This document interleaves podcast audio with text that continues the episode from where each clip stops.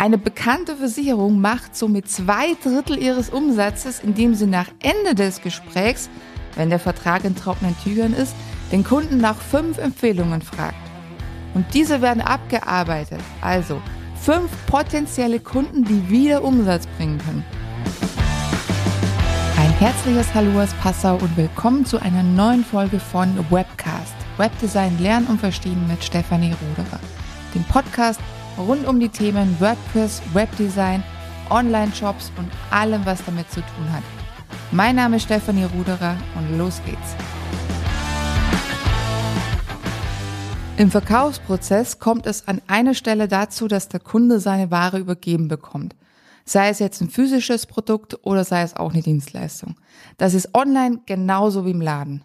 Im Laden ist der Point of Sale die Kasse. Der Mitarbeiter fragt, haben Sie eine Kundenkarte? Und dann geht das Buhlen um genau diesen Punkt los. Referenzen und Empfehlungen. Damit sind wir auch schon mitten in der heutigen Folge, nämlich der sechsten Säule der insgesamt sieben Säulen des Verkaufs, das Gewinnen von Referenzen und Empfehlungen. Mit dieser Kundenkarte bekommen Sie ein Geburtstagsgeschenk und ab 259.000 Euro Umsatz einen Rabatt von 0,25 Prozent auf alles, was Sie in diesem Monat mehr kaufen. Zugegeben. Das ist jetzt etwas überspitzt dargestellt, aber oft bringen die Kundenkarten nur einem etwas.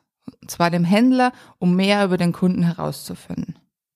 Im Online-Bereich, ich nehme jetzt mal meine Branche, das heißt, ich erstelle Webseiten, pflege sie, verwalte Online-Shops und mache auch immer mal wieder Online-Marketing. Auch hier kommt es an einem Tag zu dem Punkt, dass ich die Ware übergebe. Der Kunde bekommt also, was er bestellt hat und jetzt ist es wichtig, nachdem ich dem Kunden die Ware erklärt habe, ihn auf die Besonderheiten aufmerksam gemacht habe, ihm mit einem Lächeln die eingebauten Extras erklärt habe, dass ich ihn nach einer Referenz und nach Empfehlungen frage. Das muss man sich so vorstellen wie der Autoverkäufer, der nun dem Kunden seinen neuen Wagen ausgeliefert hat. Strahlend steht das Auto da, es riecht noch ganz neu und jetzt fragt der Verkäufer, ist denn so alles in Ordnung? Haben Sie noch Fragen? Darf ich Sie um eine am besten positive Bewertung bitten? Viele Kunden im Online-Bereich machen das auch gleich. Schreiben, wie angenehm sie die bisherige Zusammenarbeit empfunden haben, nehmen ein Video auf, stellen eine Bewertung online, nutzen einfach diese positive Energie und das Momentum. Dann, einige Tage oder vielleicht sogar Wochen später, je nachdem, wie lange du für den Kunden gearbeitet hast, es ist ja ein Unterschied, ob ich ein Konzept erstelle, alles aufbaue und damit mehrere Wochen an einem Auftrag bin, dann frage ich vielleicht nach zwei oder drei Wochen nach. Habe ich einen kleinen Auftrag binnen einer Woche erledigt, dann schon deutlich früher, vielleicht Anfang der kommenden Woche. Neben den Referenzen, also dass dein Kunde zufrieden war, kommt es jetzt zur Empfehlung, im besten Fall natürlich. Kennen Sie jemanden, der meine Dienstleistung auch benötigen könnte? Eine bekannte Versicherung macht somit zwei Drittel ihres Umsatzes, indem sie nach Ende des Gesprächs, wenn der Vertrag in trockenen Tüchern ist, den Kunden nach fünf Empfehlungen fragt. Und diese werden abgearbeitet, also fünf potenzielle Kunden, die wieder Umsatz bringen können. Es ist also wichtig, diesen Schritt, nachdem der Kunde seine Ware online erhalten hat, direkt nach einer Bewertung zu fragen und einige Zeit später nach einer Empfehlung. Was passiert dadurch?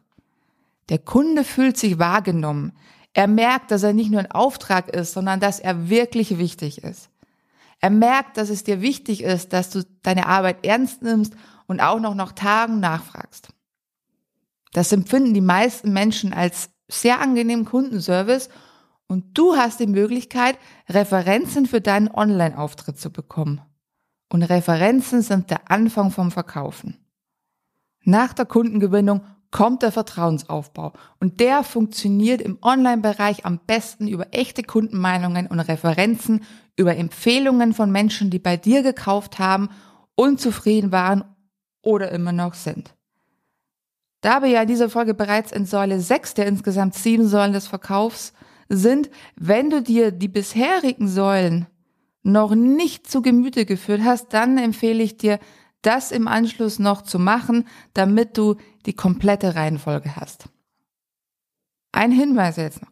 Bitte stelle auf deine Seite aber keine Fake-Bewertungen.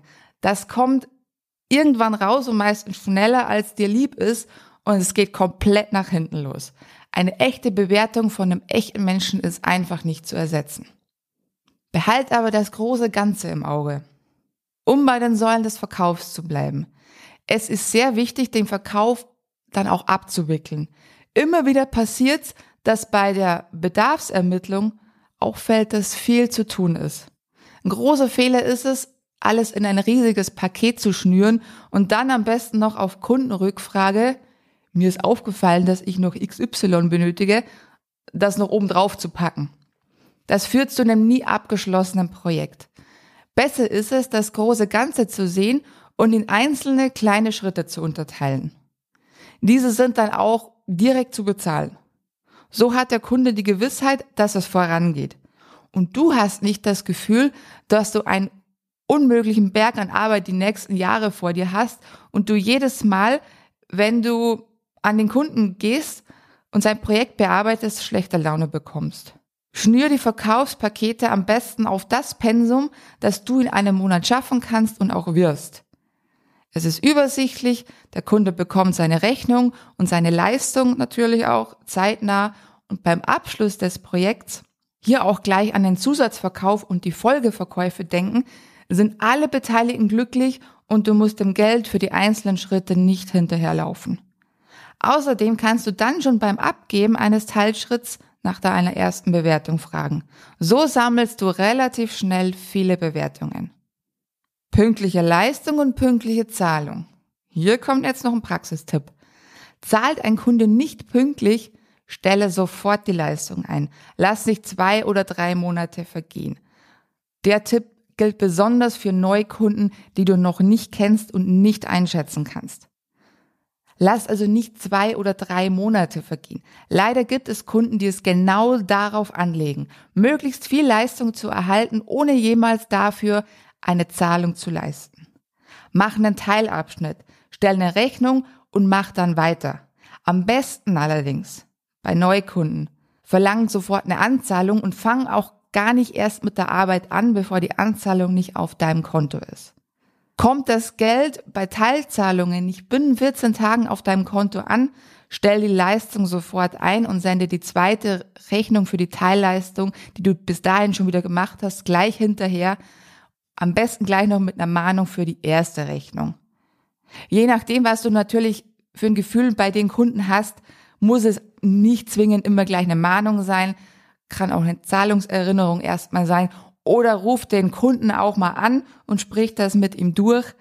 Trotzdem schick ihm das Ganze dann hinterher nochmal schriftlich zu, denn wenn es wirklich mal in Mahnung 2, Mahnung 3 und im allerschlimmsten Fall dann in einem Mahnbescheid mündet, brauchst du das Ganze schriftlich. Ist der Kunde einer, der nicht zahlen will, wird er sich mächtig aufregen und nicht zahlen. War es ein Versehen, hast du dein Geld unmittelbar auf dem Konto und kannst entspannt für ihn weiterarbeiten. Wichtig ist in dem Zusammenhang, gerade bei Dienstleistungen, dass es etwas Schriftliches gibt. Ich wiederhole es jetzt nochmal. Es gibt immer wieder Spezialkunden, die alles telefonisch ausmachen wollen, allenfalls auch per Videokonferenz und dann irgendwann beteuern, dass es ja selbstverständlich sei, dass man am Ende zahlt. Bleib hier professionell und verfass ein kurzes Schriftstück. Merk dir das wirklich. Das kann dir irgendwann deinen Hintern retten. Das Schriftstück kann Angebot sein, das der Kunde annimmt. Das kann ein kurzer Vertrag oder eine Vereinbarung sein.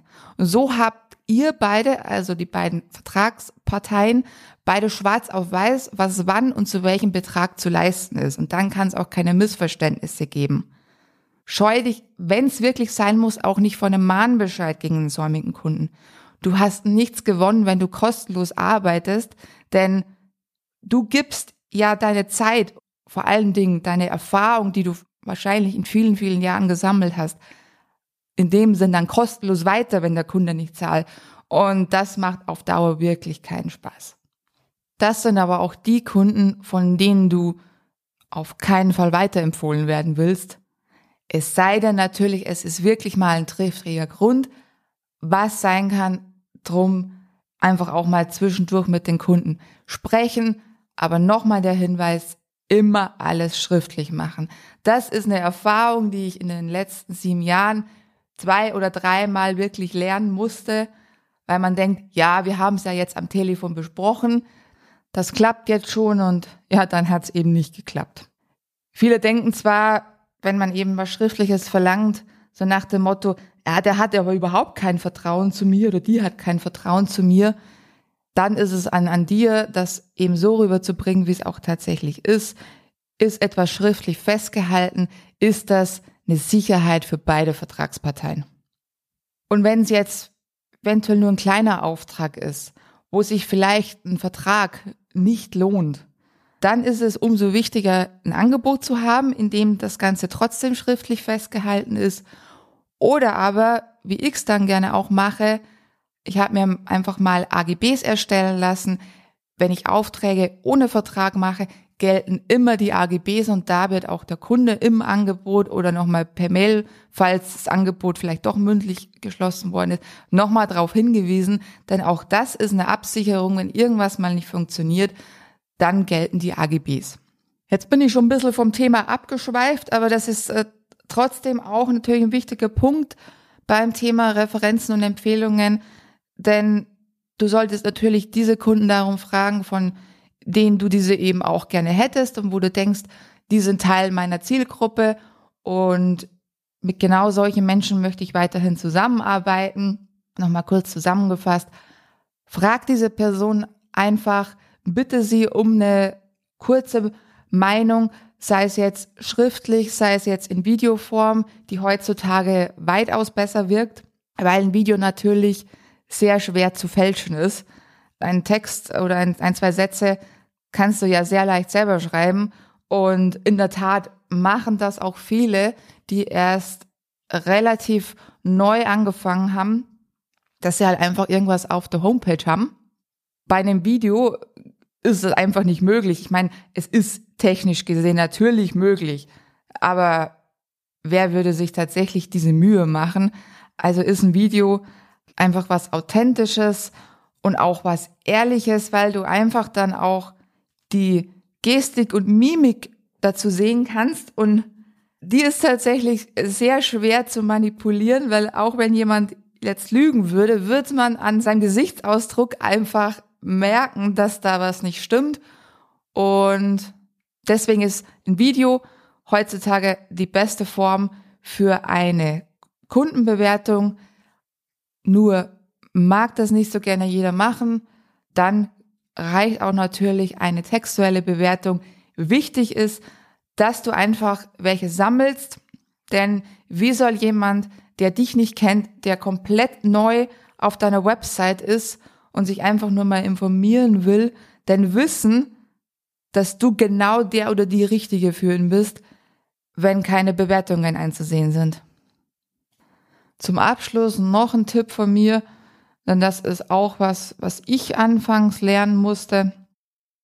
Du darfst nicht zu schüchtern sein und du darfst ja auch nicht denken, ach, wenn ich äh, dem jetzt nach einer Bewertung frage, ja, der, der wird sich ja genervt fühlen. Naja, der ein oder andere tut's vielleicht, ja, in der Tat. Nur du willst ja weiterkommen und Bewertung oder auch das Empfehlungsmanagement hilft dir ja dabei weiterzukommen. Also frag einfach nach, kannst dir auch gerne ein kleines Skript dazu schreiben, dass es schneller geht und dass du nicht so großartig überlegen musst, wie du es dann schreibst. Aber ganz wichtig ist, mach es. Und damit sind wir jetzt auch am Ende dieser Folge angekommen.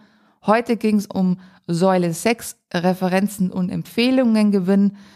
Nächste Woche kommt noch die letzte und trotzdem auch eine Säule, die nicht vergessen werden darf. Da geht es nämlich um Upselling und wiederkehrende Kundengewinn. Ich wünsche dir einen wunderbaren Tag. Hör nächste Woche auch wieder rein. Und wenn du Unterstützung bei irgendwas brauchst, schreib mich gerne an. Die E-Mail-Adresse findest du in den Show Notes.